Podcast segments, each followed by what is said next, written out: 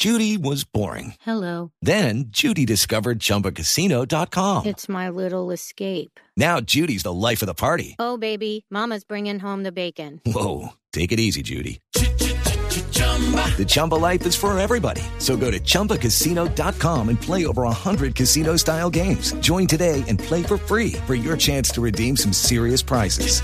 chumba ChumbaCasino.com. No purchase necessary. Void where prohibited by law. 18 plus terms and conditions apply. See website for details.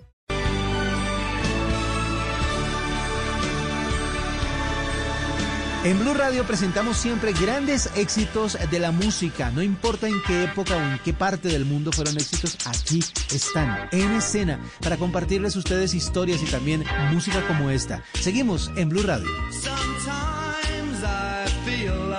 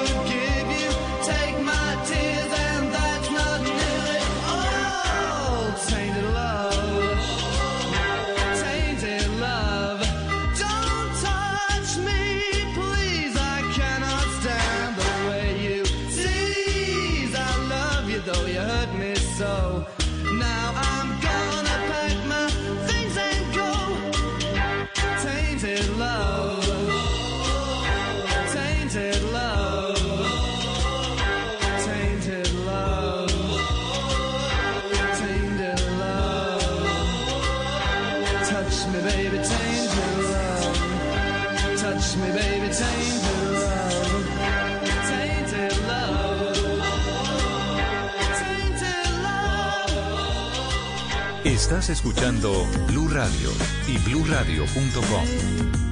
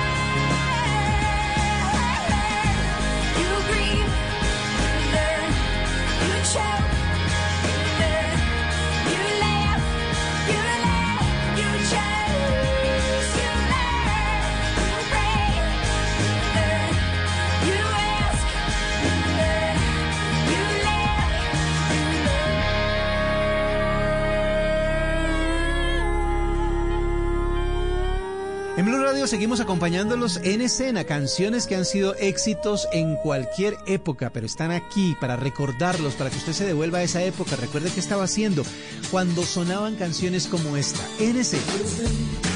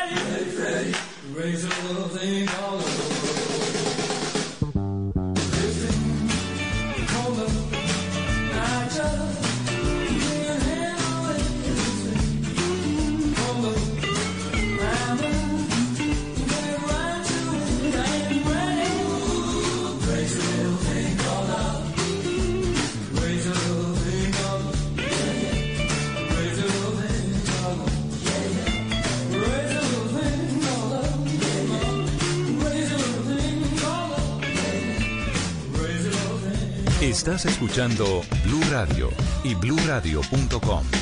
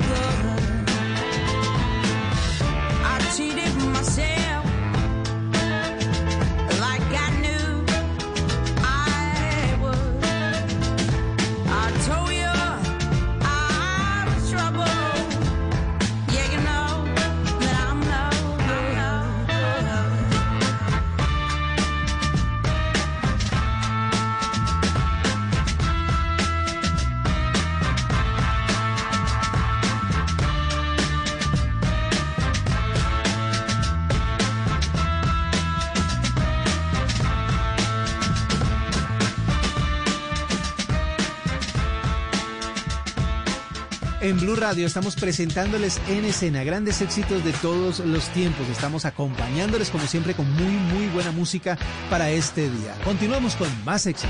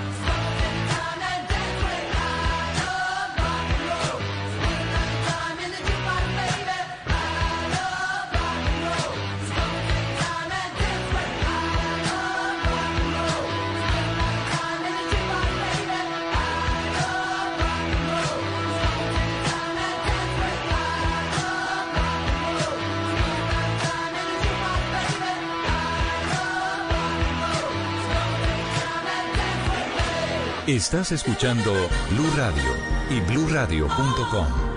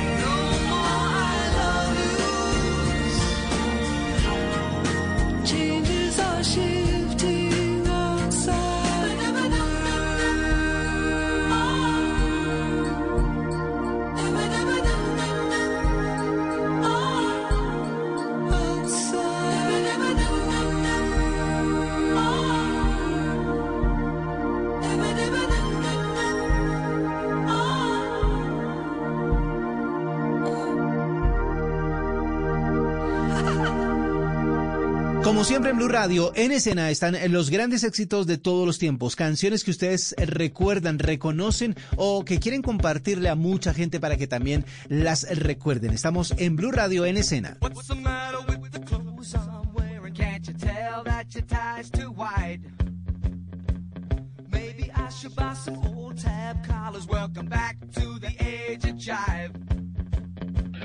Where have you been hiding out lately, honey?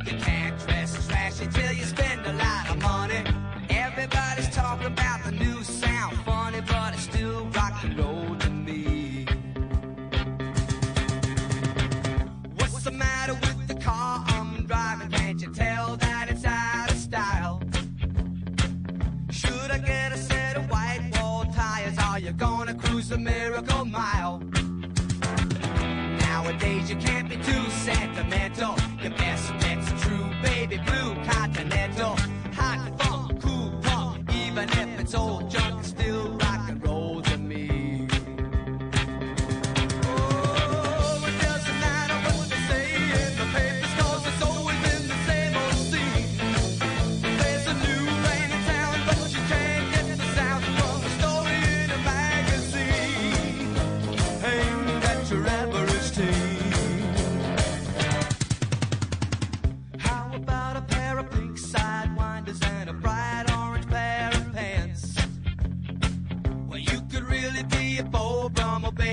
you just give it half a chance. Don't waste your money on a new set of speakers.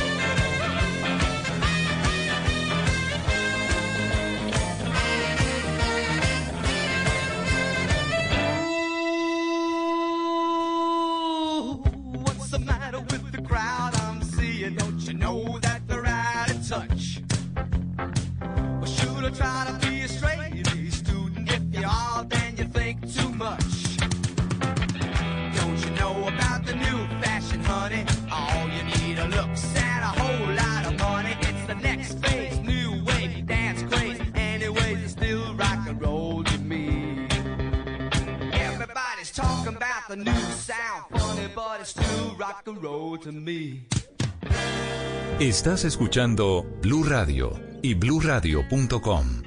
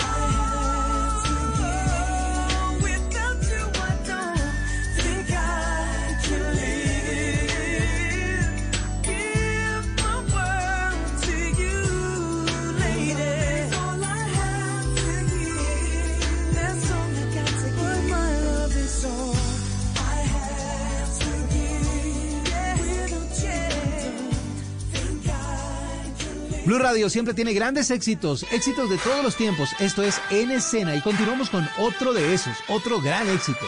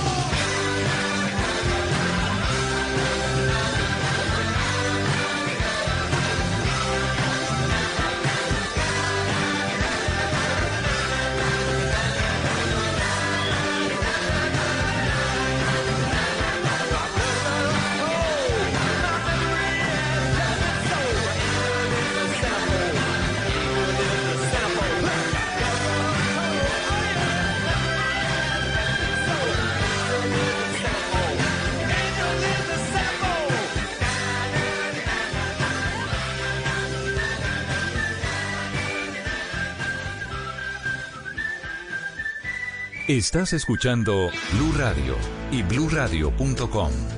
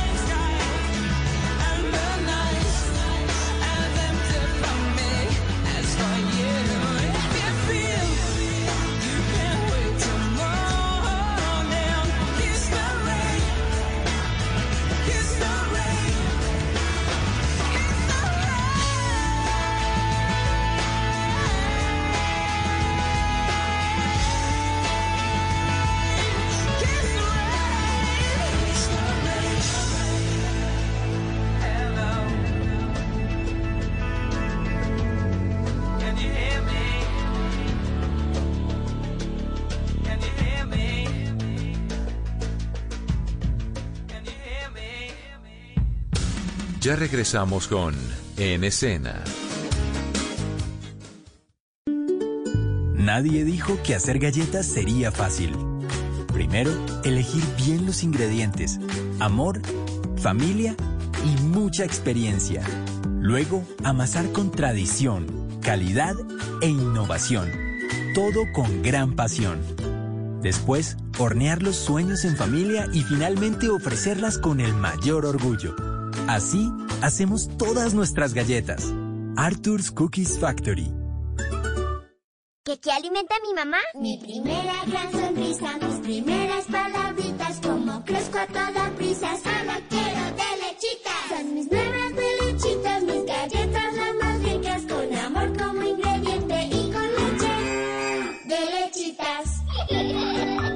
Las primeras galletas de tus hijos tienen que ser de lechitas, porque verlos felices te alimenta. Arthur's Cookies Factory.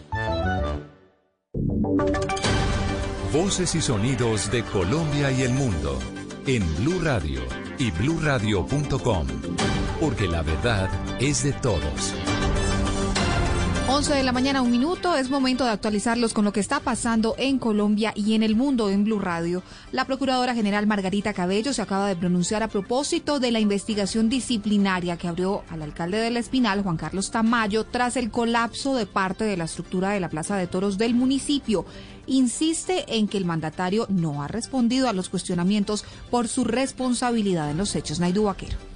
Marcela, la Procuradora General Margarita Cabello dijo que en oportunidades anteriores se ha requerido a los alcaldes para que den un informe de las medidas de acción en prevención de desastres en eventos de aglomeración para las fiestas tradicionales que se están cumpliendo en diferentes regiones del país. Escuchemos para que informen las medidas y planes de acción de prevención de desastres en eventos de aglomeración para las fiestas tradicionales que se cumplen en diferentes regiones del país. Con base en ese trabajo desarrollado y luego de la tragedia de ayer en las corralejas del Espinal Tolima, la Procuraduría abrirá investigación disciplinaria al alcalde de ese municipio, quien debo decirlo, además, no respondió a los requerimientos sobre planes de acción de atención de desastres realizados. Nuevamente, envío un mensaje de solidaridad a los familiares de los fallecidos y deseo pronta recuperación. Cabe a los recordar heridos. que desde Blue Radio venimos buscando al alcalde del Espinal, Juan Carlos Tamayo, e intentando contactar al secretario del Interior de Tolima para una entrevista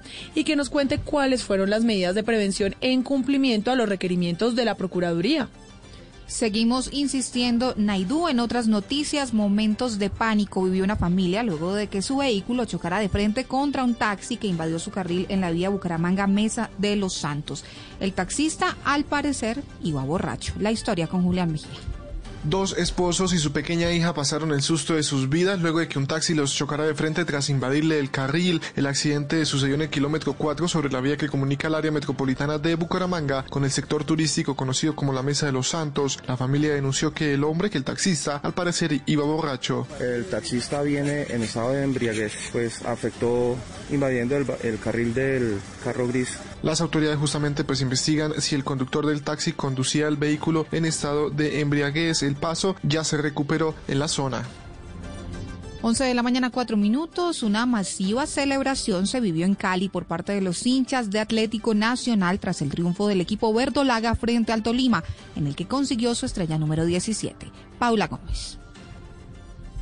Con cánticos, pólvora y también caravanas, los hinchas del Atlético Nacional celebraron en Cali el triunfo de su equipo en el que logró la estrella número 17 frente al Deportes Tolima.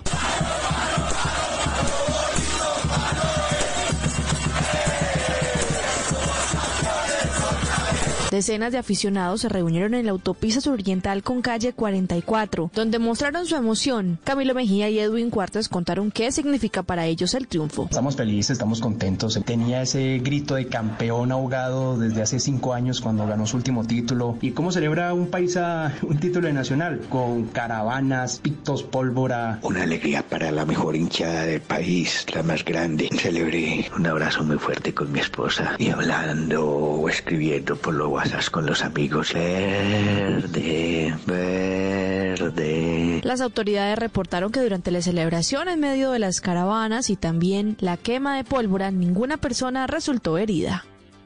Paula, gracias. Es momento de la información internacional. Las autoridades ucranianas informaron del ataque con un misil que impactó en un centro comercial en ese país.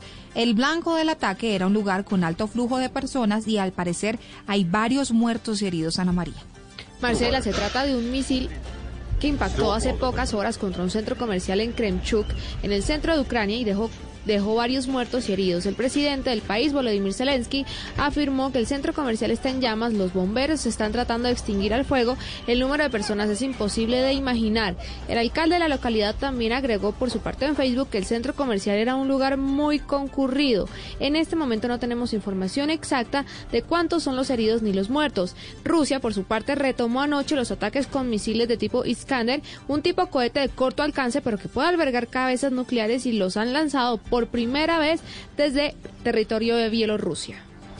Ana María, gracias. En Información Deportiva siguen los reconocimientos a los futbolistas colombianos en el exterior. Esta vez Camilo Vargas y Julián Quiñones fueron protagonistas en el fútbol mexicano. Santiago Garcés. Marcela, con el galardón del Balón de Oro de la Liga MX al mejor jugador de la temporada 2021-2022, el portero colombiano del Atlas mexicano Camilo Vargas fue el más destacado en los premios del país centroamericano. La gala celebrada en el Teatro Orfeón en Los Ángeles, Estados Unidos, fue una de las mejores noches del guardameta de 33 años, quien además obtuvo el premio a mejor portero del año. Vargas manifestó así el orgullo y el agradecimiento por estos reconocimientos. Bueno, la verdad que que quiero agradecerle a Dios infinitamente por, por esta bendición, como me decían el doctor acá presente, ser reconocido como, como el jugador del año. Es un motivo de orgullo, estando lejos de mi país, poder lograrlo. A pesar de no lograr el título de la liga que perdieron en manos del Cruz Azul en cobros de tiros penalti, también fue reconocido su compatriota y compañero de equipo Julián Quiñones, quien marcó el gol del empate y fue reconocido como el mejor volante ofensivo de la temporada. Noticias contra reloj en Blue Radio. A las 11 de la mañana, 7 minutos, la noticia en desarrollo. El Congreso español dio luz verde definitiva al uso medicinal del cannabis en ese país.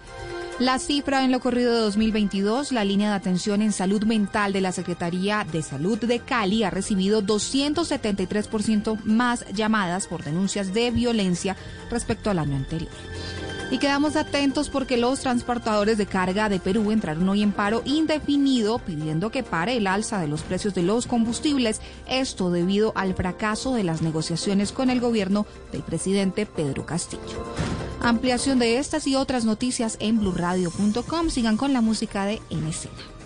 Hoy en Blue Radio. Hola amigos de Blue Radio. Los saluda Christophe de Geest, actor de las Villamizar, Origins y muchas series y películas más.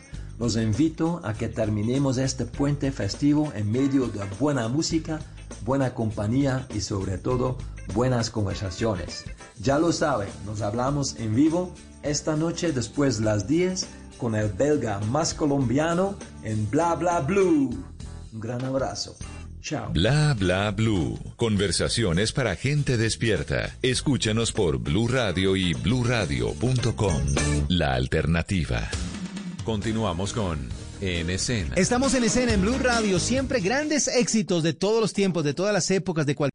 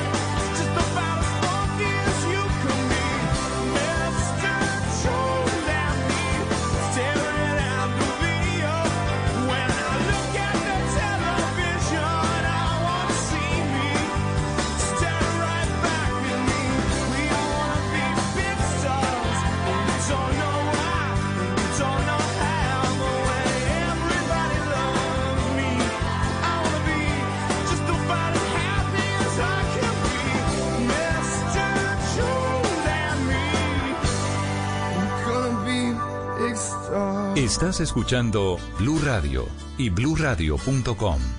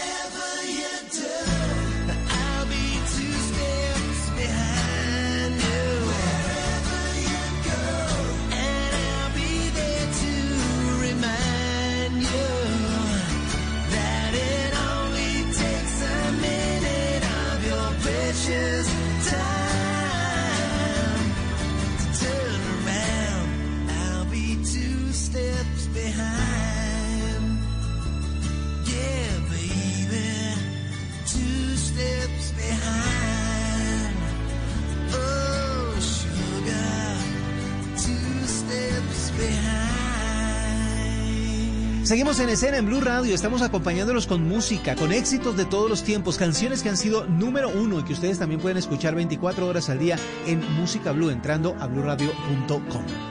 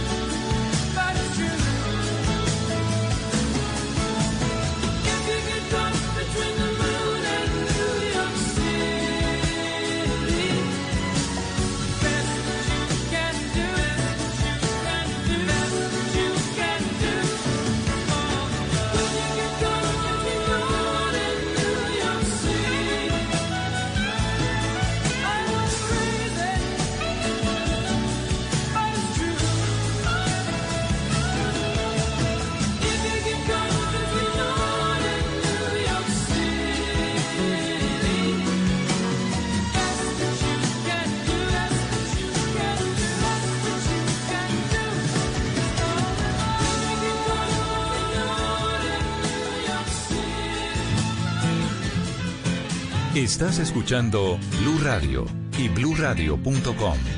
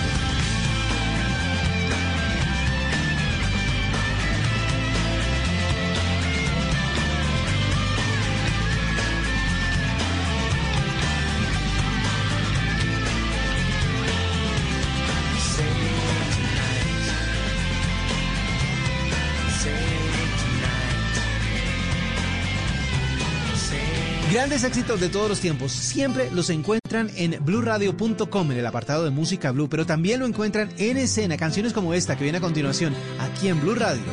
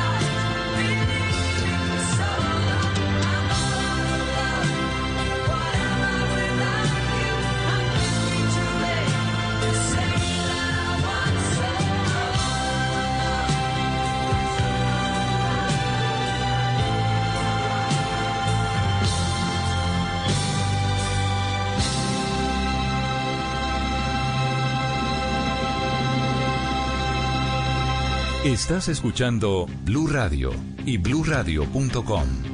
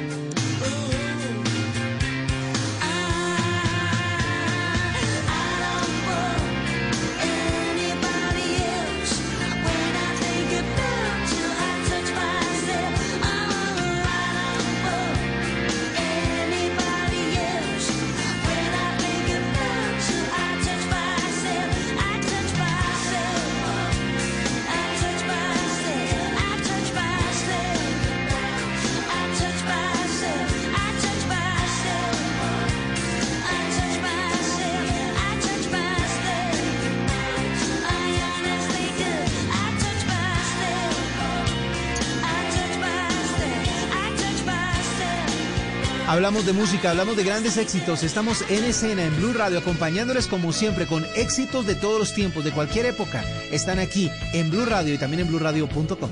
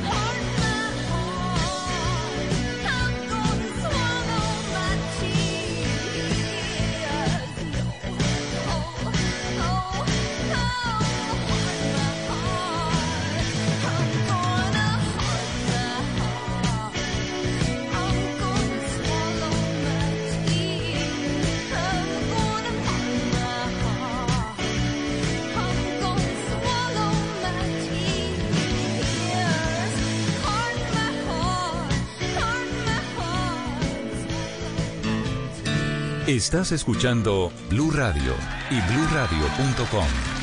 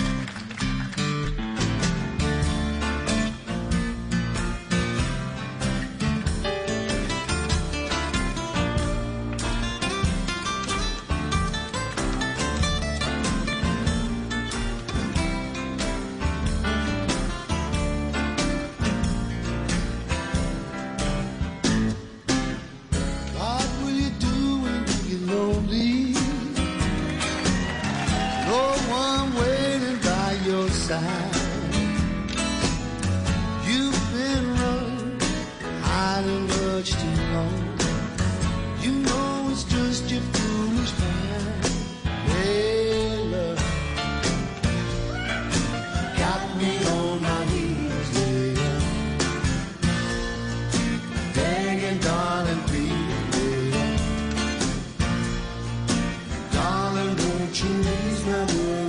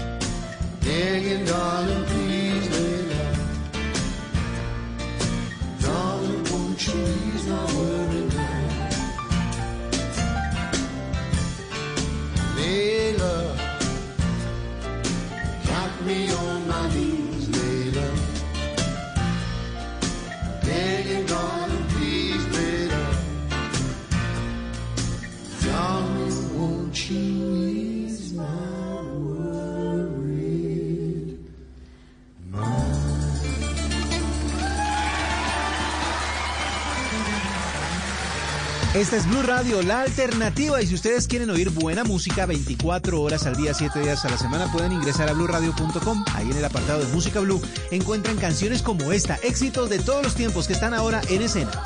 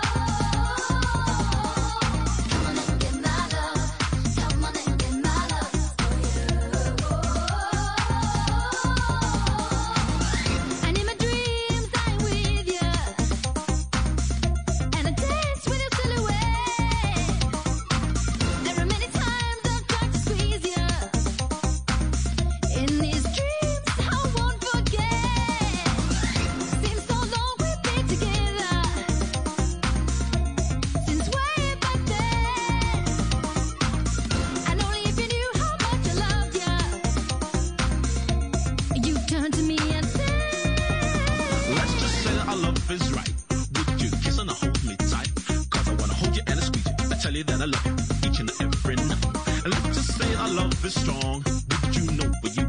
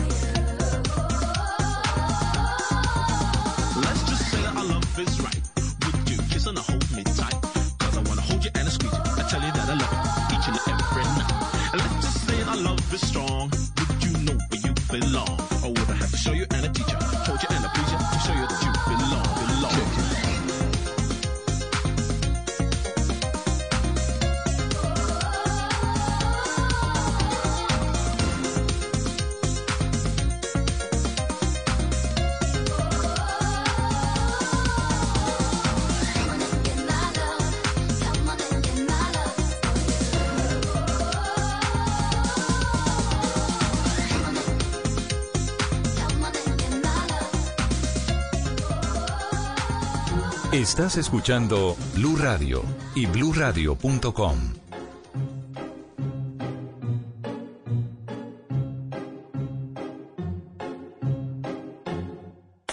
I'm sitting here in the boring room. It's just another rainy Sunday afternoon. I'm wasting my time, I got nothing to do. I'm hanging around, I'm waiting for you, but nothing ever happens.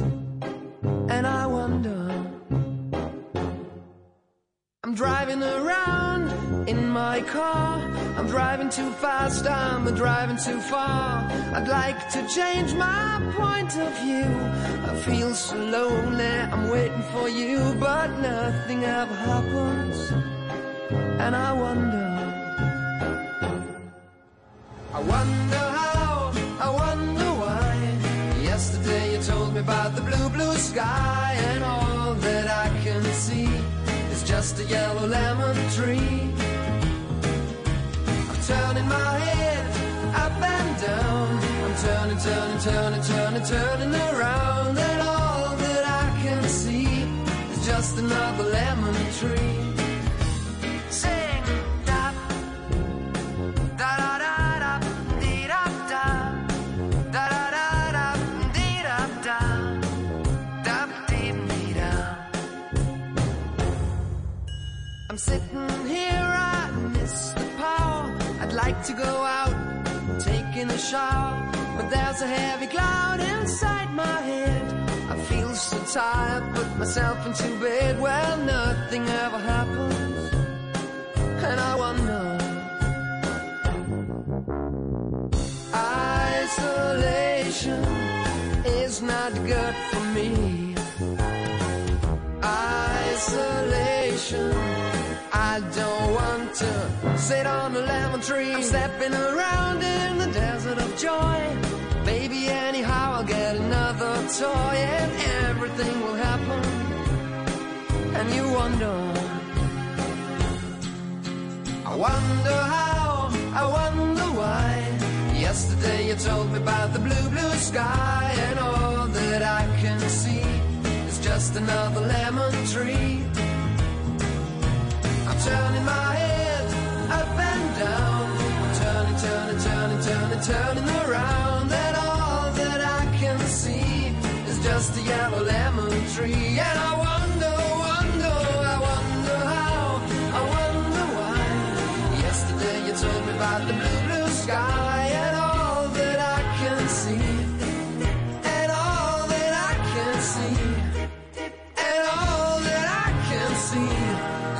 En escena en Blue Radio continúa en este día acompañándoles con música como siempre. Estamos llevándoles a ustedes grandes éxitos de todos los tiempos.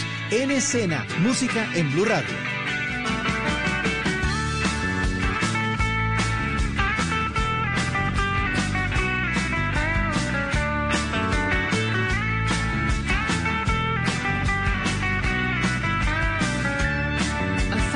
Picture of you.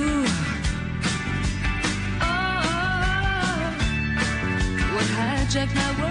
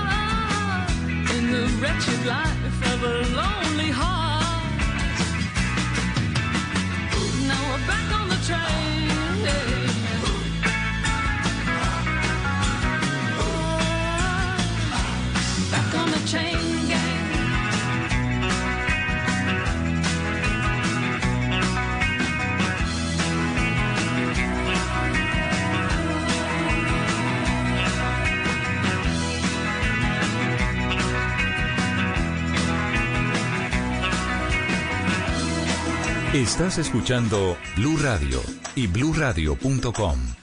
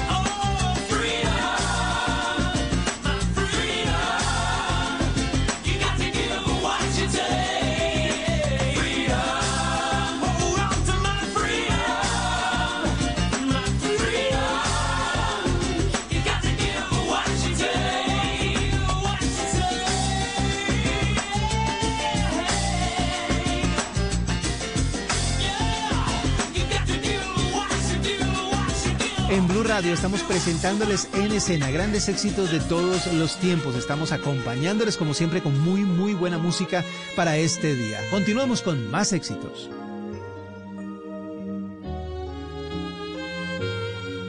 If I had to live my life without me, the days empty. Nights would seem long. See forever oh so clearly. I might have been in love before, but I never felt this strong. Our dreams are young and we both know they'll take us where we want to go. Hold me now, touch me now.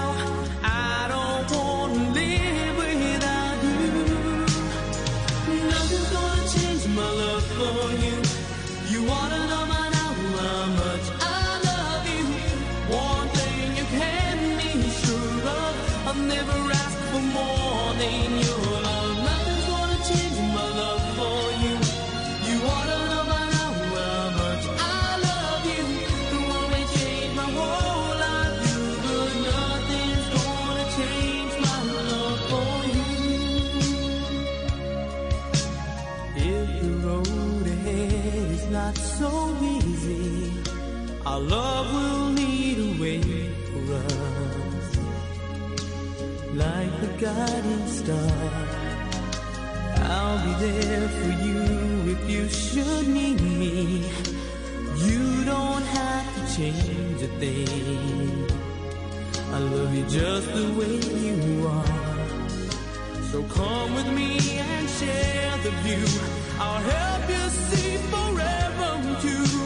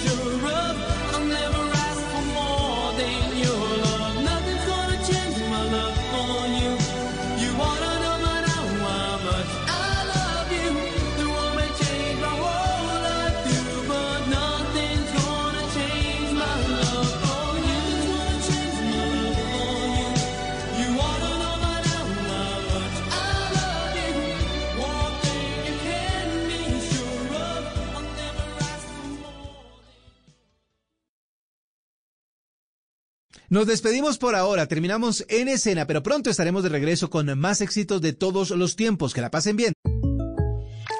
Bueno, María, ¿cómo te corto? Yo tengo que cortarte, Juan. Hoy es la última vez que vengo a tu peluquería. Mi presupuesto está corto. Pero, No, no tengo opción. claro que tienes. ¿No te enteraste? ¿De qué? De que State Farm tiene opciones, como asegurar tu auto y casa para que tengas una tarifa excelente. Ay, córtame cortito entonces. ¿Y sabes? Luego me tiñes de rojo. Para precios sorprendentemente bajos, como un buen vecino, State Farm está ahí. Chao. ¿Que qué alimenta mi mamá? Mi primera gran sonrisa, mis primeras palabritas, como crezco a toda prisa, solo quiero de lechitas. Son mis nuevas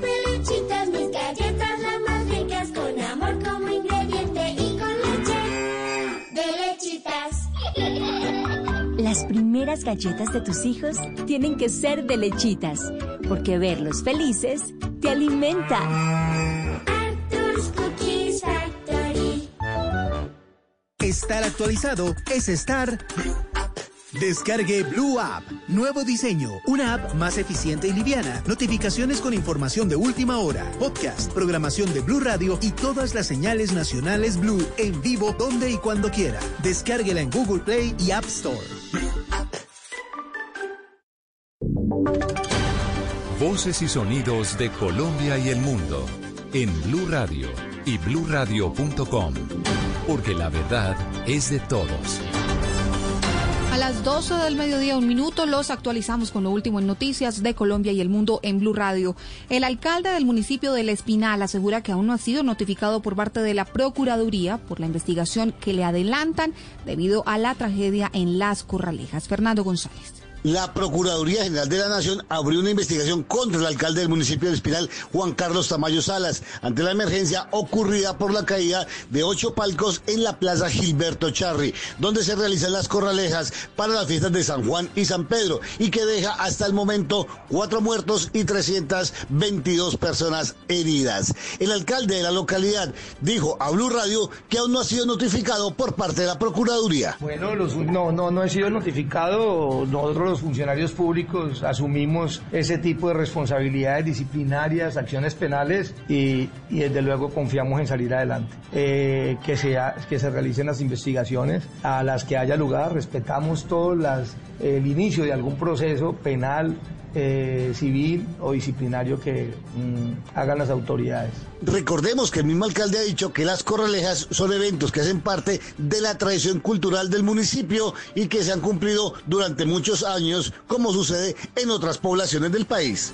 Fernando, pues a propósito, varios sectores políticos piden que este sea un tema prioritario en la agenda del Congreso que se instalará el próximo 20 de julio. Congresistas de la llamada bancada animalista afirman que el legislativo no puede seguir aplazando la reglamentación e incluso la prohibición de las llamadas corralejas. Nicolás Rojas. Marcela, y es que este proyecto nace después de una petición del presidente electo Gustavo Petro, quien a través de su cuenta de Twitter señaló que los alcaldes tienen que suspender este tipo de actividades y ya lo que ha dicho la senadora electa Andrea Padilla es que lo primero que va a hacer el próximo 20 de julio es pues, erradicar un proyecto de ley para que se proteja la vida de los animales y de las personas. Esto le dijo a Blue Radio.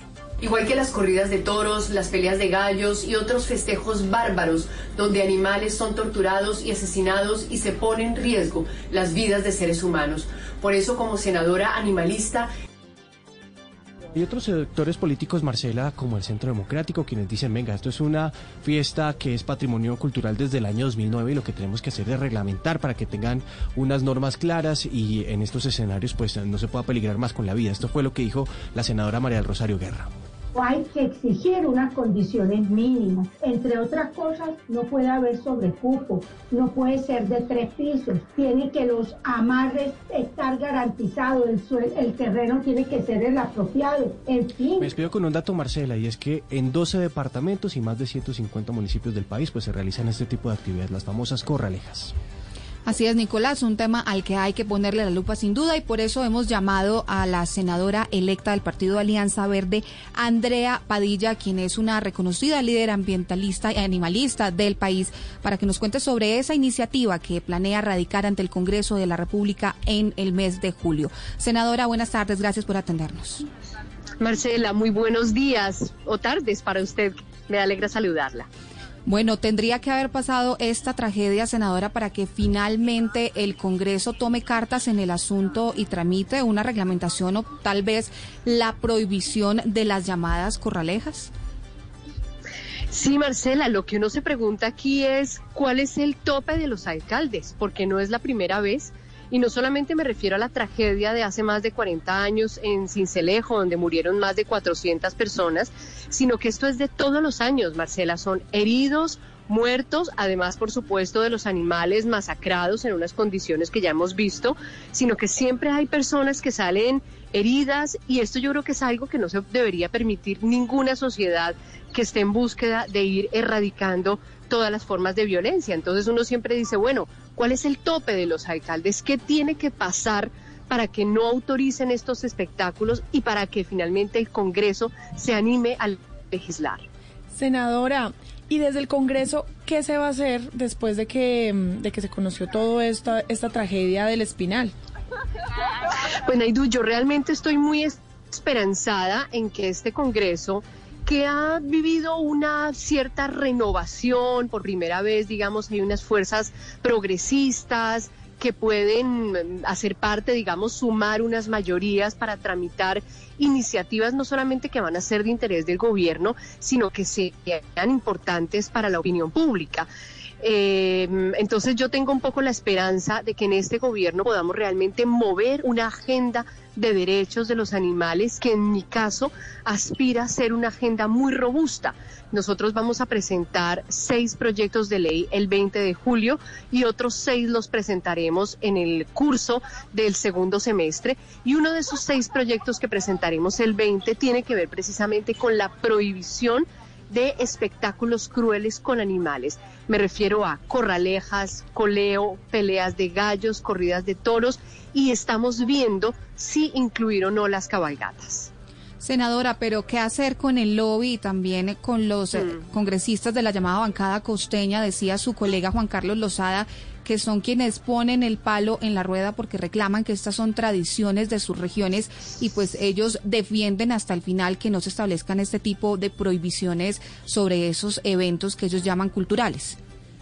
Sí, yo creo, por supuesto, eso está presente. Aquí no, aquí digamos esto es de voluntad política y es una verdad de apuño que particularmente las fuerzas, digamos, de derecha y las fuerzas conservadoras y unos regionalismos muy fuertes que se sienten en la Cámara de Representantes van a buscar obstaculizar estas iniciativas, digamos, de cambio en lo que tiene que ver con los espectáculos crueles con animales.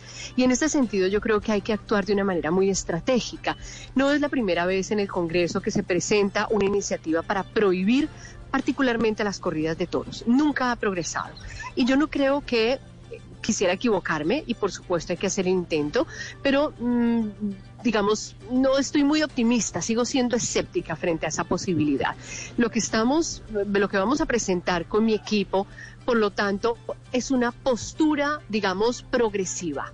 Vamos a presentar un proyecto que plantee la prohibición de estos espectáculos, pero con un tiempo de uno o dos años para de transición, de modo que eh, las personas que realizan legalmente estas actividades puedan, por ejemplo, personas que hacen peleas de gallos y tienen permiso de coljuegos para hacer apuestas, que hoy día no es ninguna, personas que tienen una actividad económica derivada de la instalación de las corralejas y se demuestra que su sustento depende exclusivamente de, estas instalaciones, etcétera, pueden de alguna manera, digamos, tener, hacer una transición económica, si hay ya actividades contratadas, y porque en general cuando se adopta esta clase, digamos, de medidas que implican mm, libertades culturales, libertades económicas, la Corte Constitucional suele ser, digamos, muy, mm, yo diría muy, digamos, eh, como medida frente a estos cambios y siempre pide unos periodos de transición. Entonces lo que vamos a proponer es la prohibición y eh, con un periodo de transición en el que vamos a plantear unas medidas de desincentivo. Nosotros en Bogotá logramos, yo como concejal, que este año no hubiera corridas de toros. Y eso lo logramos adoptando unas medidas de desincentivo, eliminar los instrumentos cortopunzantes, prohibir la matanza del toro en la plaza, aumentar impuestos, reducir las fechas, prohibir que se inviertan recursos públicos. Entonces yo creo que puede hacer un periodo de transición con esas medidas de desincentivo y la prohibición en uno, dos años.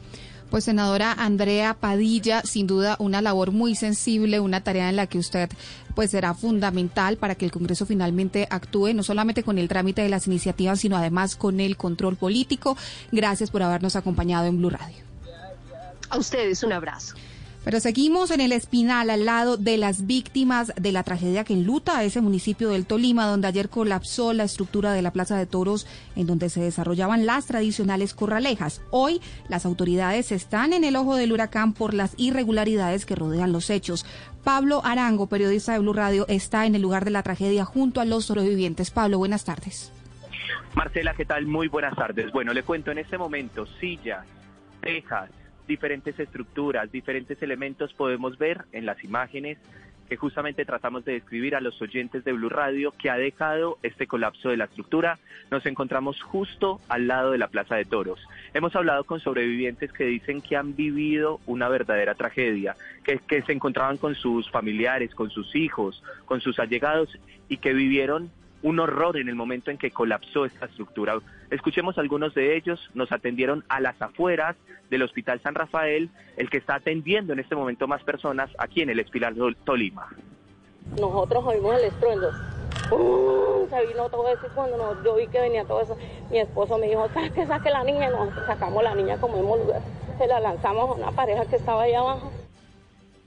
Bueno, a esta hora nos encontramos a las afueras de la Plaza de Toros. Muchas personas, muchos testigos que están llegando a este punto. Su nombre.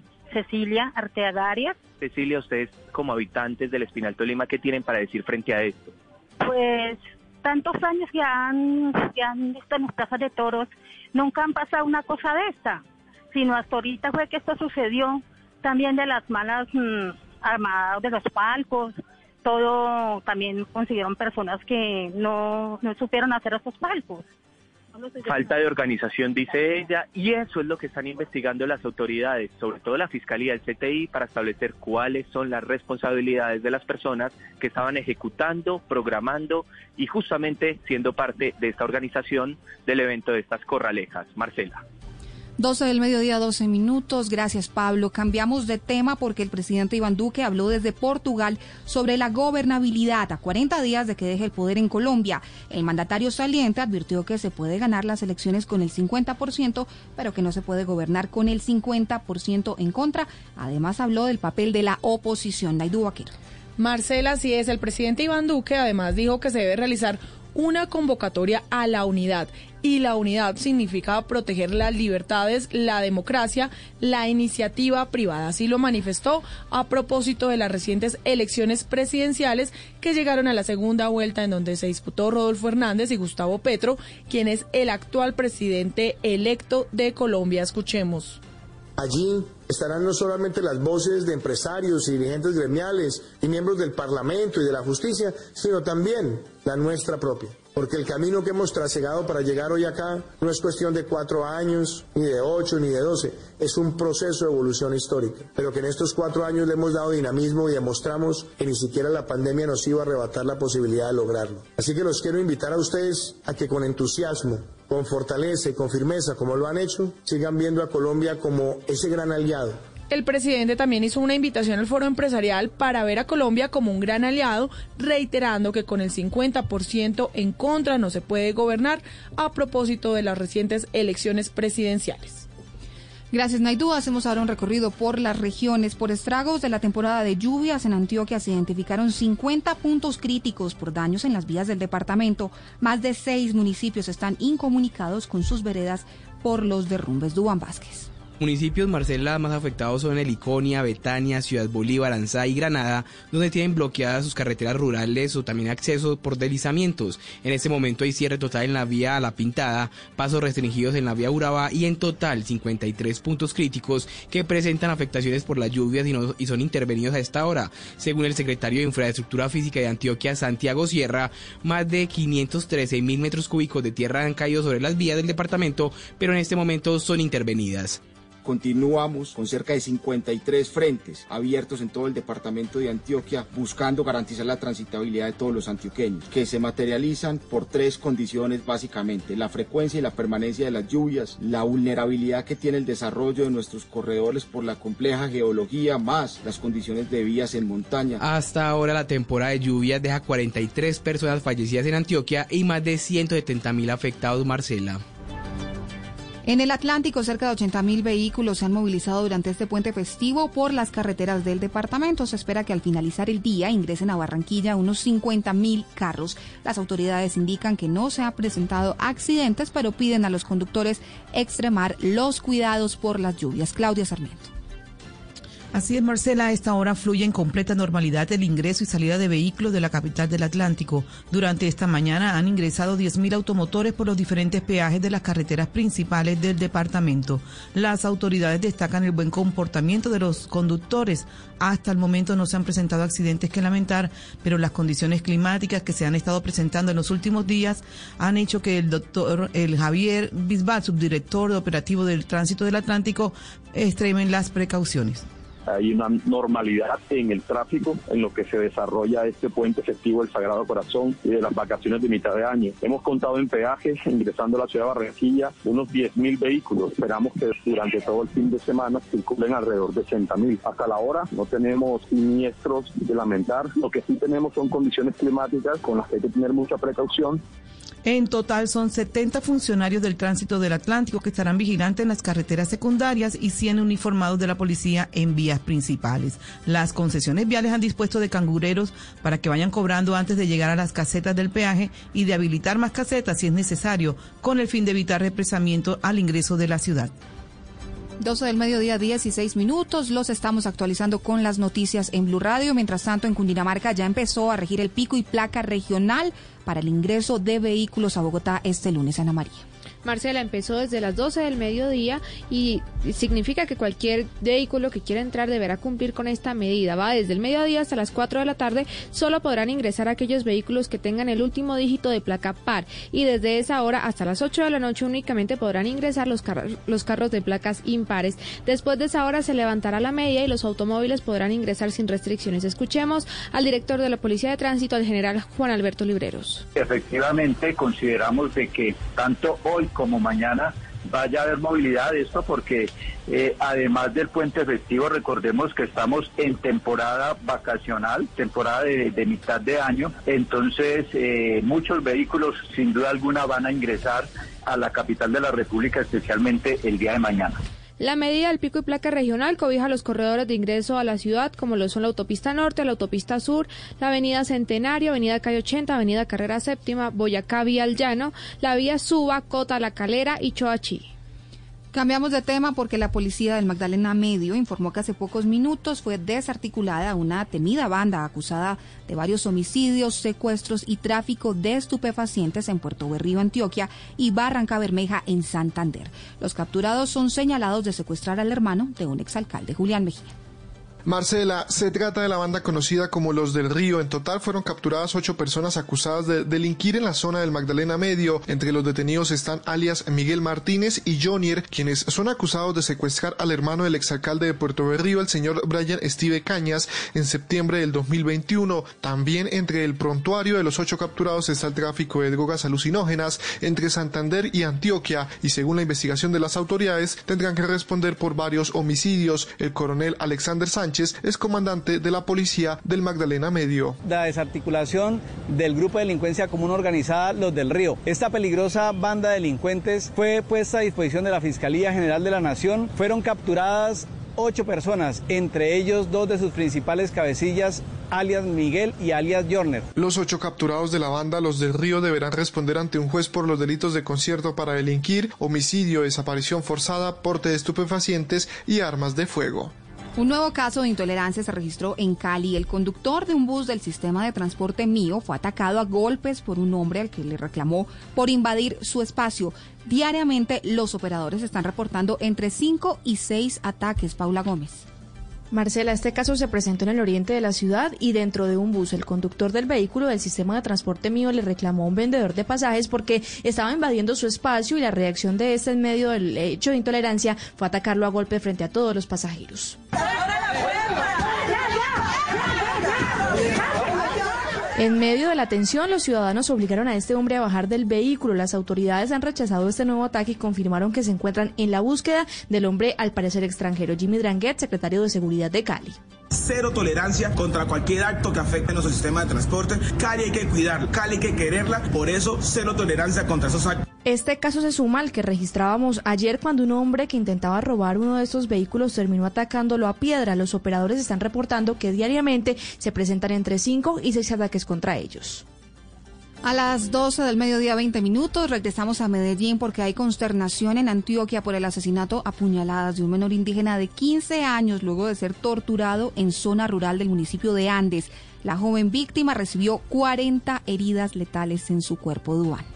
Marcela, pues las autoridades investigan esa tortura y asesinato de un joven adolescente indígena de 15 años en el sector La Piedra de la vereda Quebrada Arriba de Andes, luego de que regresara al cabildo tras recibir el pago de su trabajo. Según la información recogida, el menor de la comunidad en Veracatío iba caminando con un amigo a unos 10 kilómetros del asentamiento indígena frente a la hacienda Santa Cruz y a una hora de la cabecera municipal cuando fue abordado por cuatro hombres de una moto que le amarraron el cuello con una cuerda en ambos lados de la vía como método de tortura. Luego lo golpearon y procedieron a propinarle unas 40 puñaladas con arma blanca hasta causarle la muerte. Por ahora se conoce y más bien se desconocen las causas de este atroz asesinato de este menor o sus responsables, según Luis Fernando Caizamo, consejero de Derechos Humanos de la Organización Indígena de Antioquia. Consideramos que todo aquello que atente contra la libertad, la vida y en términos generales que atente contra cada uno de los derechos fundamentales de las personas es de rechazar. Es muy triste que se hagan este tipo de, acciones contra la vida. El adolescente se dedicaba a la agricultura, no se conocían amenazas en su contra y pertenecía al resguardo Piedras de la comunidad en Veracatío de esa zona del suroeste de Antioquia. 12 del mediodía, 22 minutos. La familia de una mujer colombiana fallecida en Brasil enfrenta una penosa situación. Además de los engorrosos trámites para la repatriación del cuerpo, los papás de la mujer no pueden traer a su nieta recién nacida a Colombia porque las autoridades brasileñas no la dejan salir del país. La historia con Pablo Arango.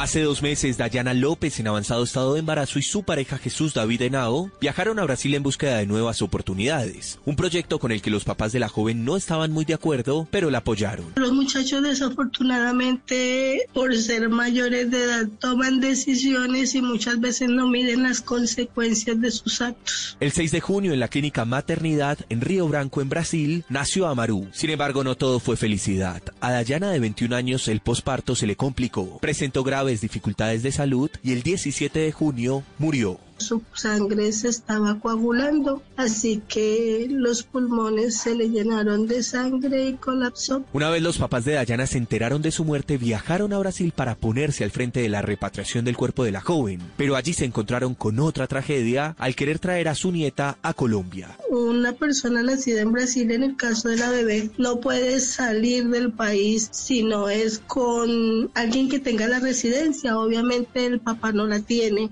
Tantas trabas que no nos ponen aquí para poder sacar la niña del país. Ese es el inconveniente. Ante estos problemas, los papás de Dayana temen que el sepelio de su hija, cuya repatriación presenta un avance del 90%, se lleve a cabo sin ellos, mientras buscan soluciones que les permitan regresar con su nieta a Colombia. De que el Ministerio de Nacimiento, que así se llama, Oviso en, en Brasil, pueda apoyar y obviamente gestionar todo esto para que la niña pueda regresar, porque imagínense. El caso ha generado tantas muestras de solidaridad que una familia en Brasil cuidó a la bebé mientras los papás de Dayana viajaban a Sao Paulo. Primero la muerte de la niña y, sea como sea, tenemos la niña aquí en los brazos y todo, pero ¿cómo hacemos? Necesitamos decirnos para Colombia. Por ahora no hay soluciones prontas. La familia de la mujer y el papá de la bebé piden ayuda para regresar a Colombia con el cuerpo de Dayana y por supuesto con la pequeña Amaru. En Cúcuta crece la inconformidad por la revocatoria que no prosperó contra el alcalde de la ciudad y en la que destinaron millonarios recursos. Los comerciantes reportan pérdidas porque hubo ley seca en pleno Día del Padre. Juliet Cano. Los habitantes que no estuvieron de acuerdo con la revocatoria del alcalde de Cúcuta rechazan que se hayan destinado 4 mil millones de pesos en este proceso de revocatoria que no prosperó, ya que tan solo 11.555 personas participaron de la jornada que se realizó en las últimas horas y se requería que participaran por lo menos 130 mil. También el gremio nocturno está molesto por la medida de ley seca que se implementó en medio de la celebración del Día del Padre. Es una mezcla de hoy Día del Padre, una ley seca y es generando un desgaste electoral después de varias elecciones presidenciales. El alcalde de Cúcuta, Jairo Yáñez, continúa frente a la administración municipal.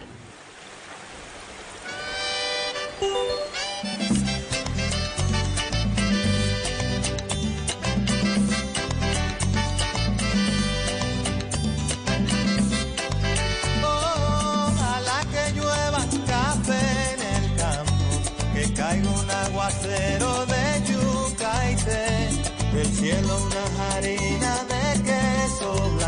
12 del mediodía 25 minutos, hoy se conmemora el Día Nacional del Café, una fecha en la que el gremio productor del grano busca recordar e incentivar la importancia de este producto para la economía nacional y para miles de familias que lo cultivan.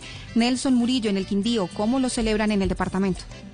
Como parte de la conmemoración de la Fiesta Nacional del Café en Calarcá, que está de aniversario por sus 136 años de vida administrativa, algunas cafeterías en esa localidad van a regalar una taza de café. La meta es compartir más de 2.000 tazas durante este día. Con el evento se conmemora el Día Nacional del Café y se busca incentivar su consumo. Al respecto, Fernando Jaramillo, integrante de la Secretaría de Cultura de la Gobernación del Quindío. Sí, el 27 de junio se celebra el Día Nacional del Café. Es muy importante porque se busca fortalecer el cultivo y el consumo de café. Eh, los colombianos hoy nos tomamos más de 3 kilos de café per cápita al año. Eh, ha venido un incremento en la última época y algo muy importante, los jóvenes están tomando más café. Con la conmemoración del Día Nacional del Café, también se busca impulsar la economía de casi medio millón de familias caficultoras en Colombia. Gracias Nelson, 12 del mediodía, 26 minutos y es momento de hacer un recorrido por los hechos que son noticia en el mundo, las noticias internacionales de la mano de Ana María Celis. Marcela, le cuento rápidamente. En Ecuador, la Confederación de Nacionalidades Indígenas rechazó en la madrugada el anuncio del presidente Guillermo Lazo de reducir 10 centavos de dólar el costo por galón del precio de varios combustibles en respuesta al paro nacional que ya cumple 15 días. Se anunciaron que el paro seguirá, pues la solicitud que hicieron fue una rebaja de 40 centavos. En Perú, el paro de los transportadores que inició hoy se viene desarrollando de manera pacífica hasta el momento y anunciaron que solo se levantará la medida si el gobierno accede a algunas peticiones de los voceros. Además, Además, indicaron que no bloquearán las carreteras porque la finalidad de la protesta es que sea pacífica. Mientras tanto, en Sudáfrica, las autoridades confirmaron que ayer al menos 21 personas fallecieron en circunstancias sospechosas, la mayoría de ellos menores de edad por un incidente que está bajo investigación en un bar de la ciudad sudafricana de East London, en la provincia de Cabo Oriental, en el sureste del país, donde la policía ha descartado una estampida humana y no ha visto indicios de violencia física aparentes. Otras teorías que manejan es que algún tipo de intoxicación en el aire o en, el, o en la bebida sean los responsables. Y en Ucrania, luego de que Rusia atacara hoy en el centro comercial en Ucrania con un misil desde territorio bielorruso, se dio a conocer el primer balance en el que informaron que hay por lo menos unos 20 heridos, nueve de ellos en estado de gravedad y se confirmaron que dos personas murieron. Ana María, gracias y llegan los deportes con Santiago Garcés. Marcela, se agita el mercado de pases en el fútbol europeo. Ramel Falcao García no se irá de España a pesar de los rumores que lo vinculaban al fútbol centroamericano. El director deportivo del Rayo Vallecano, David Cobello, confirmó que el Tigre quiere continuar en Vallecas y el club le renovará de cara a la próxima temporada. Por otro lado, el portero de la selección Colombia, David Ospina, aún no renueva con el Napoli y según información del periodista Rudy Galetti, el cancerbero de 33 años estaría muy cerca de fichar con el Al Nazar del fútbol de Arabia Saudita luego de su paso por Francia, Inglaterra e Italia y el que regresaría Europa sería el volante colombiano James Rodríguez, quien fue visto en el complejo deportivo del PSV Eindhoven, lo que aumentaría las sospechas de su fichaje por el club neerlandés. La información fue confirmada por el periodista Martín Van Sigbel, quien aseguró la visita del 10 colombiano al PSV, en donde al parecer estaría preparando sus exámenes médicos para la próxima temporada en Europa, rechazando así la oferta inicial que realizó el Botafogo de Brasil. Y a esta hora, el torneo de tenis más importante del mundo en el abierto de Wimbledon, la colombiana Camila Osorio disputa su primer encuentro ante Elise Mertens de Bélgica. La cucuteña se llevó el primer parcial 6-1 y cayó en el segundo set 2-6. En este momento se disputaba el tercer set con ventaja para la europea 3-2, pero la colombiana tuvo una pequeña caída, un resbalón que tiene en vilo su continuidad. Se encuentra en pausa en este momento el torneo. Santiago, gracias. 12, 29 minutos. Es todo en noticias. Recuerden que estos y otros hechos ustedes los encuentran en blurradio.com. Sigan con nosotros. Ya comienza Noticias Caracol. Hoy en Blue Radio. Hola amigos de Blue Radio. Los saluda Christophe de Geest, actor de las Villamizar, Origins y muchas series y películas más. Los invito a que terminemos este puente festivo en medio de buena música, buena compañía y sobre todo buenas conversaciones. Ya lo saben, nos hablamos en vivo esta noche después de las 10 con el belga más colombiano en Bla Bla Blue. Un gran abrazo. Chao. Bla Bla Blue. Conversaciones para gente despierta. Escúchanos por Blue Radio y bluradio.com. La alternativa. Si es humor, Embarradas, embarradas de la semana, el estiropo. El ingeniero Hernández, con pomadas, hoy se cura sus partes, más quemadas, la cabal con sus tenis, amenaza para marchar bien deli, por las plazas, Roy Barrera no habla del pasado, pues quedó en esta tabla, bien montado, ya llegó la viruela, del tal mono, a bajar la pandemia, de su trono, pero relax, que esto cambia. No, no, no, no, sueñe despierto, que no, que no, que no, que no. ¿Por qué? Señor. Inventando relevos. Nos quiere gobernar. Con más impuestos nuevos. Nos quiere gobernar. Teniéndonos de cebos. Nos quiere gobernar. Cogiéndonos los huevos. Nos quieren gobernar.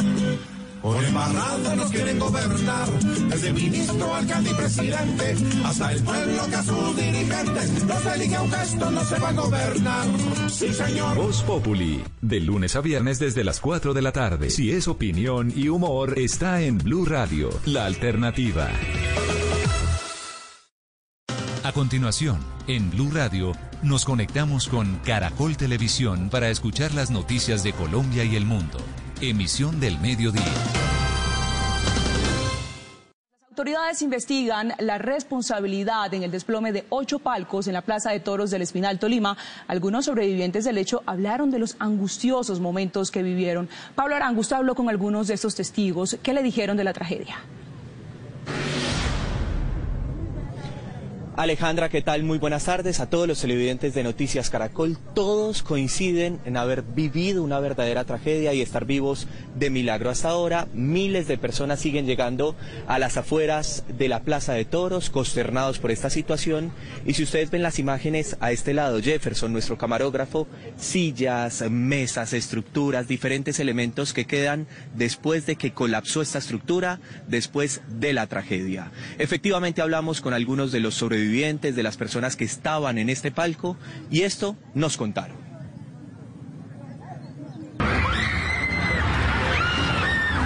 Cuando nosotros oímos el estruendo, ¡uh! se vino todo eso y cuando no, yo vi que venía todo eso, mi esposo me dijo, saque, saque la niña y nosotros sacamos la niña como hemos lugar. Se la lanzamos a una pareja que estaba ahí abajo. Para muchas de las personas que se encontraban disfrutando de la corraleja en medio de las fiestas de San Pedro, el colapso de los palcos en la Plaza de Toros fue un momento cerca con la muerte. No, Dios mío, eso fue horrible, horrible, nosotros vimos espichados. Todo eso, yo quedé una, reducida como cuando un bebé chiquitico así toda acostada, con todo eso encima. En el lugar había varios menores de edad, mujeres embarazadas y centenares de personas que sobre la una de la tarde cayeron junto con la débil estructura construida para el evento. Mis hijos, yo pensé fue mis hijos, mis sobrinos, pues ellos estaban muy maltratados, estaban colgados, mi hermana estaba muy colgada y nosotros los dos estábamos muy prensados, pero yo los veía a ellos colgados, era, era eso, yo no podía ayudarlos porque me, me dolía y también estaba prensada. Muchas de las personas que resultaron entre los escombros agradecen estar vivos y sin mayores complicaciones por esta situación. Quisimos tener un momento de esparcimiento con la familia, pero pues de cierta manera, pues a Dios gracias y por la voluntad de Él es que estamos acá en este momento, pues eh, un poco aporreados, doloridos y todo, pero pues con toda la tranquilidad de que no nos pasó a mayores. La cifra actualizada de heridos por el desplome de los palcos son 324 personas atendidas en diferentes hospitales de la región. Muchos de los asistentes a la corraleja piden que sean investigadas las causas del accidente. Las prendas de los asistentes que aún continúan aquí en este lugar, en la Plaza de Toros, y las preguntas que justamente siguen saliendo por parte de las personas y también de los habitantes del Espinal Tolima y de las autoridades. ¿Por qué había presencia de menores de edad? ¿Cuál fue justamente el rigor que se hizo en la búsqueda de poder controlar esta situación? Precisamente si hubo o no hubo pruebas de carga. Todas esas preguntas se las hicimos a las autoridades. La Procuraduría abrirá una investigación disciplinaria contra el alcalde Juan Carlos Tamayo Salas para determinar las razones que llevaron al colapso de ocho palcos durante una corraleja en el Espinal Tolima. La Procuraduría abrirá investigación disciplinaria al alcalde de ese municipio, quien, debo decirlo, además, no respondió a los requerimientos sobre planes de acción de atención de desastres realizados. Nosotros los funcionarios públicos asumimos ese tipo de responsabilidades disciplinarias, acciones penales y, y desde luego confiamos en salir adelante. La corraleja se realizó con presencia de menores de edad. Una de las víctimas fue un niño de 14 meses que murió durante el desplome, lo que generó cuestionamientos por parte de los entes de control. Lo del ingreso a los niños, ya le digo, señor periodista, eso se ha hecho toda la vida en el municipio del Espinal. Por su parte, la Fiscalía en cabeza del CTI investiga lo ocurrido, aunque el alcalde asegura que se tomaron las medidas para el evento. Sí, se hicieron las pruebas respectivas por parte de funcionarios de la alcaldía municipal, como se hacían todos los años. Todas las actividades programadas en la Plaza de Toros del Espinal se suspendieron de manera inmediata y se evalúa la posibilidad de cancelar las fiestas de San Pedro el próximo fin de semana. El gobernador del departamento del Tolima solicitó a los alcaldes suspender las corralejas. Instamos a los alcaldes y alcaldesas municipales del departamento del Tolima de aquí a diciembre suspender definitivamente todo lo que tiene que ver con eh, corralejas o eventos que tengan que ver con maltrato animal. Dentro de las investigaciones correspondientes también se establecerá qué tanto rigor tuvieron al momento de ser construidos los palcos, cuáles fueron los materiales que se usaron y cómo fue la organización del evento. Cuatro personas fallecidas, 322 personas atendidas en centros asistenciales. Pero tras esta tragedia ocurrida aquí en esta Plaza de Toros del Espinal Tolima, surgen preguntas qué pasa con los expertos, qué dicen ellos justamente frente a esta situación y cómo proteger la vida no solo de los asistentes, sino también, ojo, de los animales. El video que al inicio era para grabar una fiesta popular terminó registrando una tragedia. Quienes buscaban celebrar tradiciones no sabían o no tuvieron en cuenta que sus vidas dependían de unos pocos lazos que unían las tablas con los parales en Guadua. Pienso que pues que el gente muy apresurada, en dos días no se termina de hacer esto. Fue una plaza de toros terminada a última hora, según sus propios organizadores. Se dieron a última hora porque, porque eh, pues el material llegó como tarde, también una parte del material y entonces se fue hacia hacia adelante porque pues lo hicieron como a las carreras. Y gente como falta de, de experiencia también en eso. Azotoros, asociación que lleva 11 años realizando corralejas por todo el país, criticó la logística del evento. Faltó un poquito de analizar si la infraestructura que se había organizado era realmente resistente al público que asistió esa tarde. Vemos que fue construida en Cañaguadua y muchas veces amarrada precisamente con cabulla. No se hacen de tres pisos, se hacen de un solo piso. Para la Dirección Nacional de Bomberos Colombia, todo evento de concentración masiva requiere varios requisitos. En este caso puntual de El Espinal, no se surtió esa solicitud, por ende no hubo inspección inspección que seguramente hubiera tenido algunas recomendaciones, tanto por las acciones inseguras que se presentan como por las condiciones inseguras. Una emergencia que deja muchos interrogantes en cuanto a la estructura, protocolos de seguridad y sobre cupo.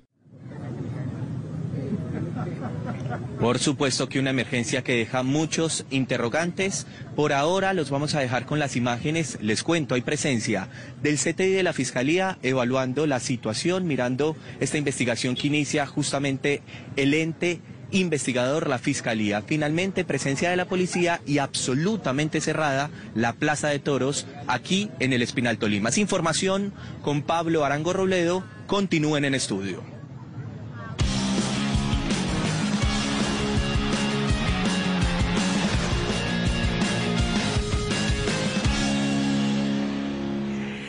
12 y 39. Hola, feliz tarde. Aquí comienzan los deportes e iniciamos con el nuevo campeón del fútbol colombiano.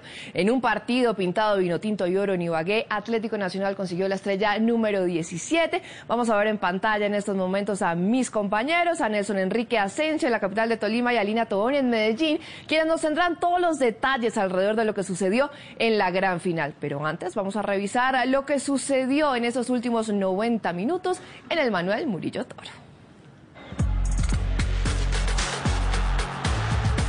de vino tinto y oro se vistió de gala el Murillo Toro. El Tolima se le fue encima Nacional desde el primer minuto.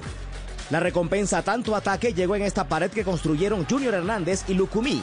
Junior soltó un zapatazo que pegó en el argentino Olivera y el estadio estalló. Tolima quería y necesitaba más. Miranda metió un centro por derecha tan preciso que fácilmente le llegó de cabeza a Juan Fernando Caicedo y así llegó el 2 a 0 en Ibagué y el empate de la serie. Con ese resultado el título se iba a definir desde el punto blanco. En el segundo tiempo Olivera cometió esta imprudencia dentro del área. Patada a Miranda. Sí, profe, tiene razón. Penalti. El árbitro Rojas lo revisó en el bar y lo confirmó. Lo que aparentemente era ventaja para Tolima terminó en cuchillo para su propia garganta. El arquero Mier le tapó el cobro a Daniel Cataño y el jugador del local terminó expulsado por esta falta sobre su rival. Tolima con 10 hombres, Nacional con equipo completo. Cuando se creía que la serie desde el punto penal era inevitable, apareció esta jugada en el 90 más 1. Duque cobró tiro de esquina. Olivera, el mismo que le metió en su propio arco y que cometió el penalti, asistió de cabeza a Harlan Barrera. El Samario fue el autor del gol que vale una estrella. Dato curioso, en la premiación las medallas no alcanzaron. Varios jugadores del campeón se quedaron sin distinción. Harlan casi se queda sin presea. No, me voy a quedar sin, sin medalla, Aún así, Nacional festeja su estrella número 17. Felicitaciones para toda la hinchada de Atlético Nacional. Eh, título, título número 31 en total, 17 de liga. Y este tiene como protagonista a Hernán Darío Herrera, el técnico que llegó como interino a apagar una crisis deportiva y terminó saliendo campeón. Aquí están algunas de sus declaraciones nos tocó duro, duro, duro, duro. La gente que no creía, gente que no, que no valoraba el trabajo de Nacional, que todavía no cree que, el de, que Nacional fue campeón. Hoy para todo el mundo, Nacional fue campeón. Todo, todo lo que ustedes quieran. Que jugó mal, que yo no sé qué, que no juega al ADN Nacional, es campeón. Sí, señor. Así es, profe. Nacional es el nuevo campeón del fútbol colombiano. El equipo verdolaga, que además de inmediato quiso regresar a Medellín a celebrar con su hinchada, a celebrar con su gente y alzar este nuevo título. Por eso nos conectamos de inmediato con Lina Tobón, quien desde anoche no le ha perdido la pista al campeón de Colombia. Hola, Lin, feliz tarde. Hola Ana, buenas tardes para ti, para todos los que se conectan como siempre con el team de los deportes de Caracol Sports. Hasta las 4 de la mañana se extendió la fiesta aquí en el Parque de Banderas, donde Atlético Nacional llegó a cumplirle a la hinchada. Se reunieron, celebraron y además los jugadores contaron algunos detalles del compromiso que llevó al Verdolaga a alcanzar la estrella 17.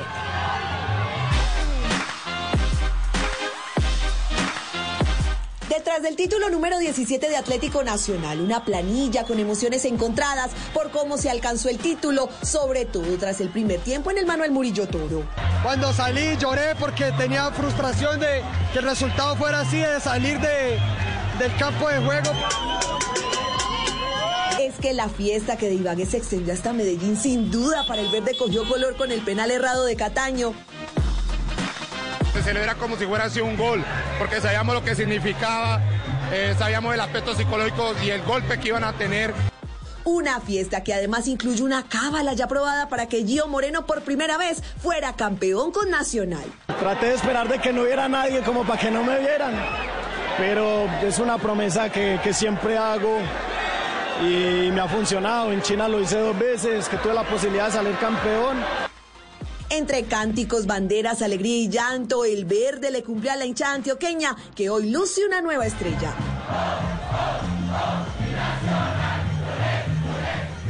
a punta de rezos, cábalas y como decimos aquí en mi tierra antioqueña, a punta de berraquera, el Verdolaga se quedó con esa estrella 17 Ana y además con clasificación a Copa Libertadores.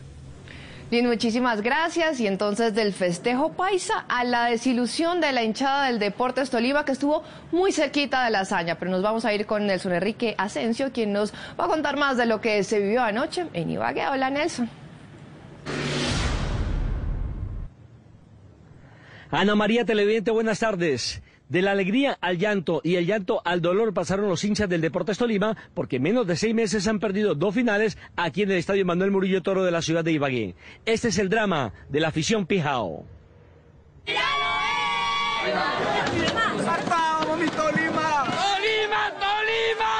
Todo era una fiesta en Ibagué. El vino tinto y era el color de moda. Los hinchas del Tolima vivían con emoción la final ante Nacional, aunque la serie estaba en contra. Va a meter gol también. Hoy vamos con todas, estamos en nuestra, en nuestra plaza y la raza Pejao siempre ha marcado historia ante Nacional. La alegría y la ilusión por la cuarta estrella contagiaba a todo el pueblo ávido de triunfo. La fiesta intacta, vamos Tolima, vamos a remontar pues, vamos Tolima, vamos. Tolima hizo la tarea, empató la serie en el primer tiempo y quedó a 45 minutos del título. Pero luego llegó la decepción. Cataño falló desde los 11 metros y todo se vino abajo. Apareció el drama y la incertidumbre. Le agradecemos eso a Cataño lo que hizo porque es un irresponsable. Si ya votó el penalti, ¿por qué tiene que ir a pistar a ese señor? Y el masazo final llegó en el minuto 90. Hardan Barrera marcó el 2-1 para Nacional y sepultó la ilusión de todo un pueblo. El llanto y el dolor tocaron el corazón pijao. Al, Tolima le pasó lo del cuento. Mató el tigre y se asustó con el cuero. Vamos 2-0 arriba, teníamos el 3-0 en el penalti y no fuimos capaces de acabar el partido. Otra vez será. Los hinchas cumplieron, así hayan quedado con el corazón partido.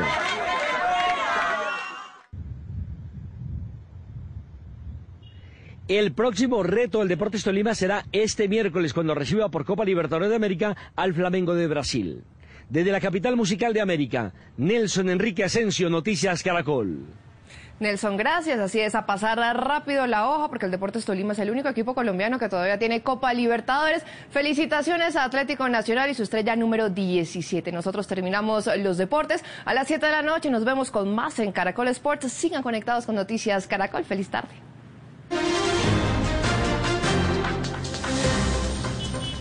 esta hora las autoridades en el Bajo Baudó intensifican la búsqueda de cinco personas, cuatro de ellos estudiantes de la etnia Guamnam.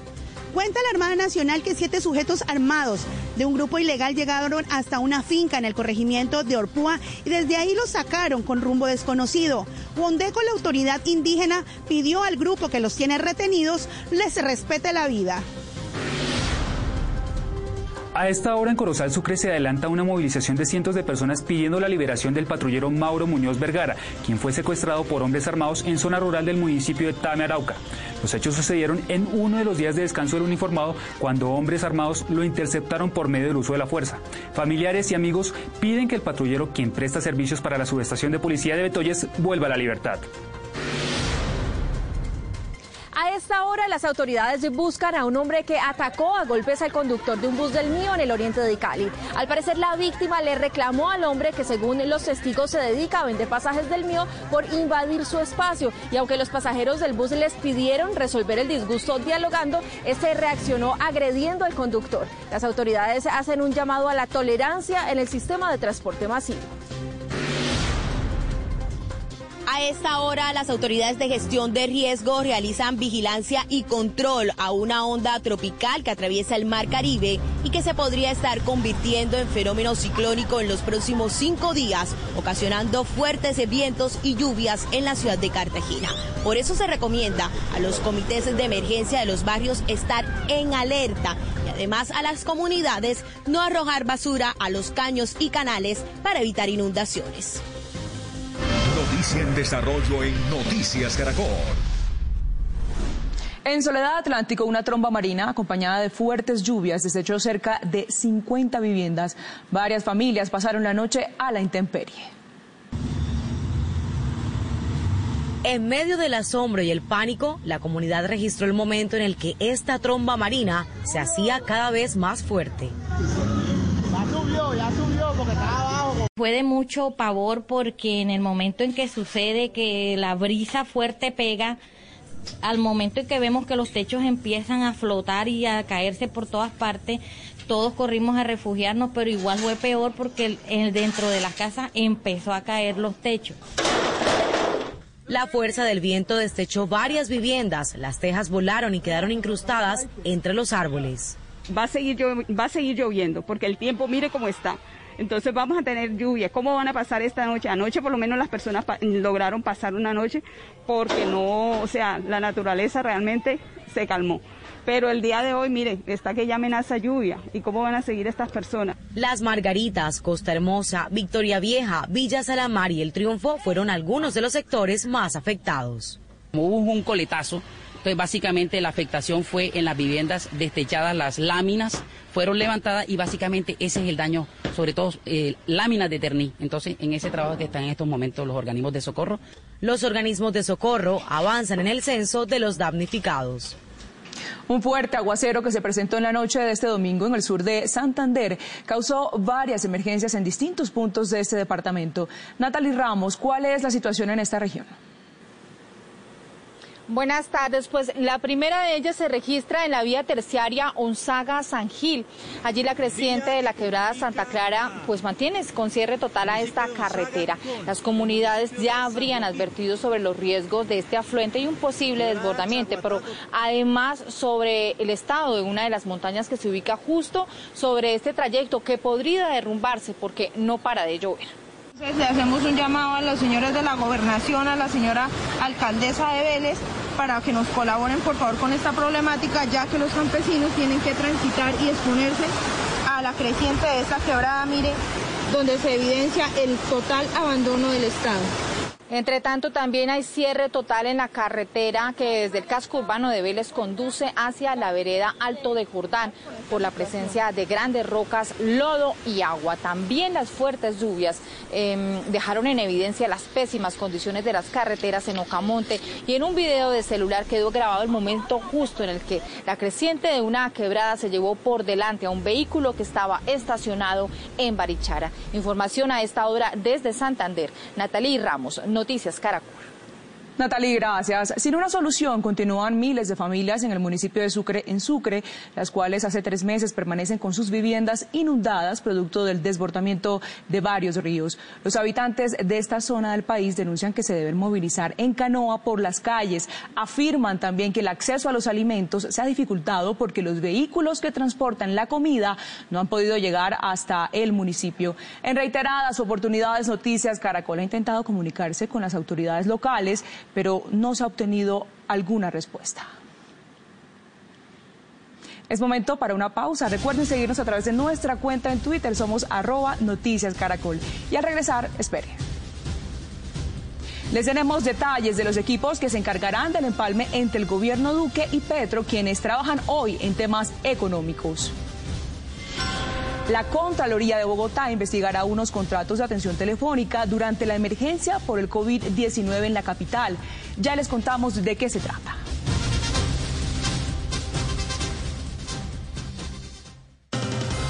En Blue Radio hacemos una pausa musical y en un momento regresamos con las noticias. Shake your body, baby, do that conga. No, you can't control yourself any longer. Come on, shake your body, baby, do that conga. No, you can't control yourself any longer.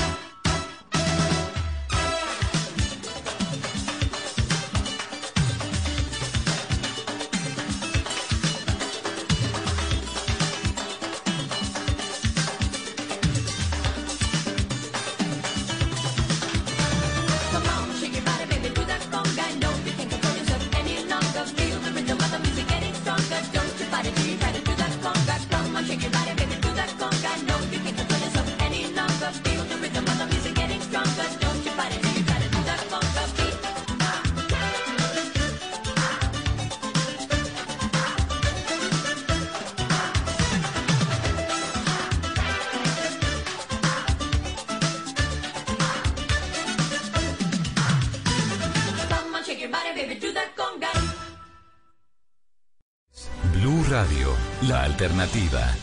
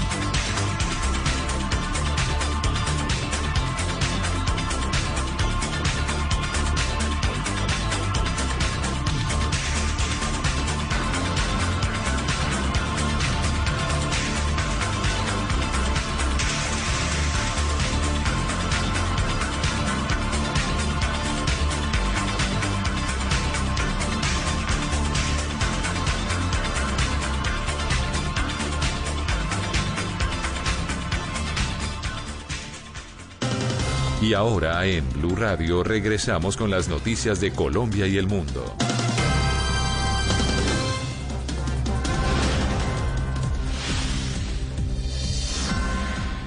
Una de la tarde, un minuto. Gracias por continuar con nosotros.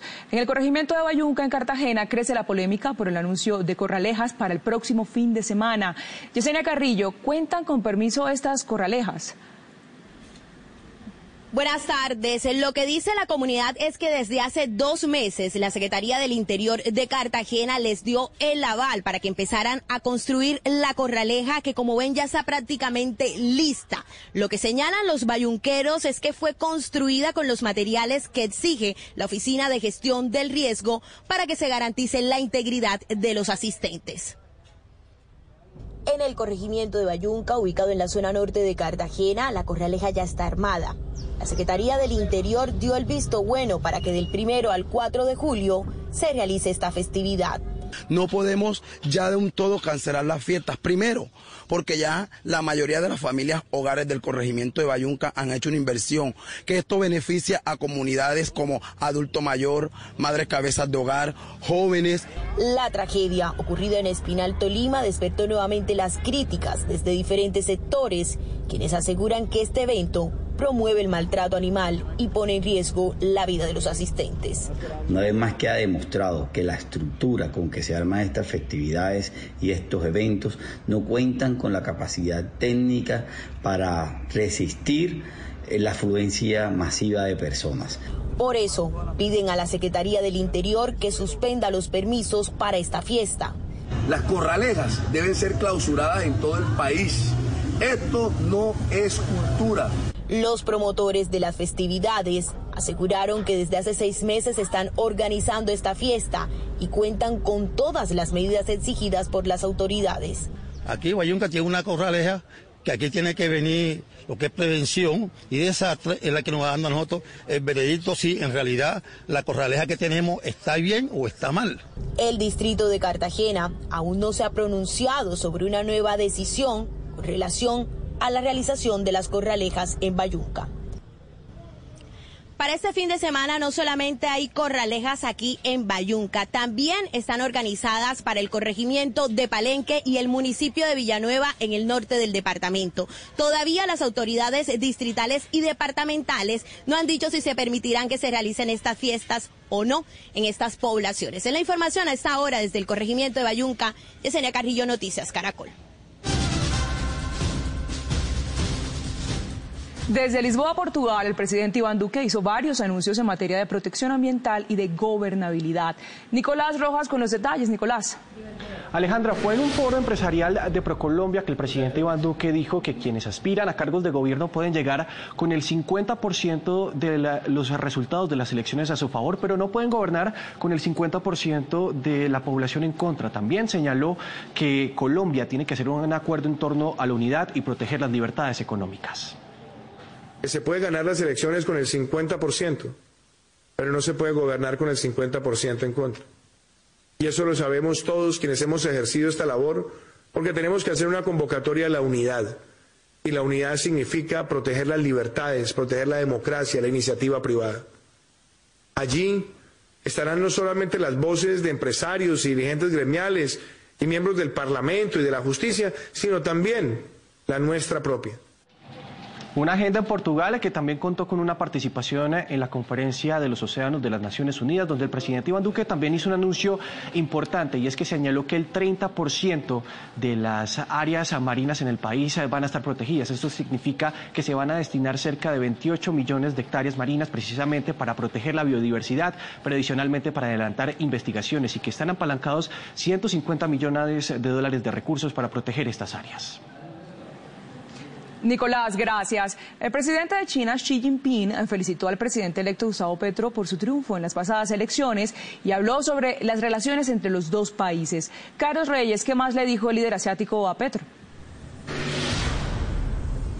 Alejandra, el líder de esta potencia en una comunicación oficial desde el gobierno chino aseguró al presidente electo Gustavo Petro a ocho días de las elecciones y de su triunfo en las urnas que busca profundizar la confianza en la política mutua, avanzar en la cooperación y trabajar en un mayor desarrollo de relaciones bilaterales, aunque ese país ya mantiene relaciones estables con el gobierno del presidente Iván Duque. Entre tanto, el equipo de empalme del presidente electo Gustavo Petro trabaja a toda marcha en la conformación de los equipos que iniciarán el trabajo de empalme a, partir del próximo miércoles. En este momento en su casa en el norte de Bogotá, Gustavo Petro trabaja sobre uno de los temas que más le preocupa, el tema económico, y es que en, los, en las próximas horas sería anunciado quién ocupará la cartera de Hacienda. Entre los nombres que más se destacan está el del exministro José Antonio Ocampo. Por lo pronto, mañana se anunciarán quiénes trabajarán los temas por ministerios.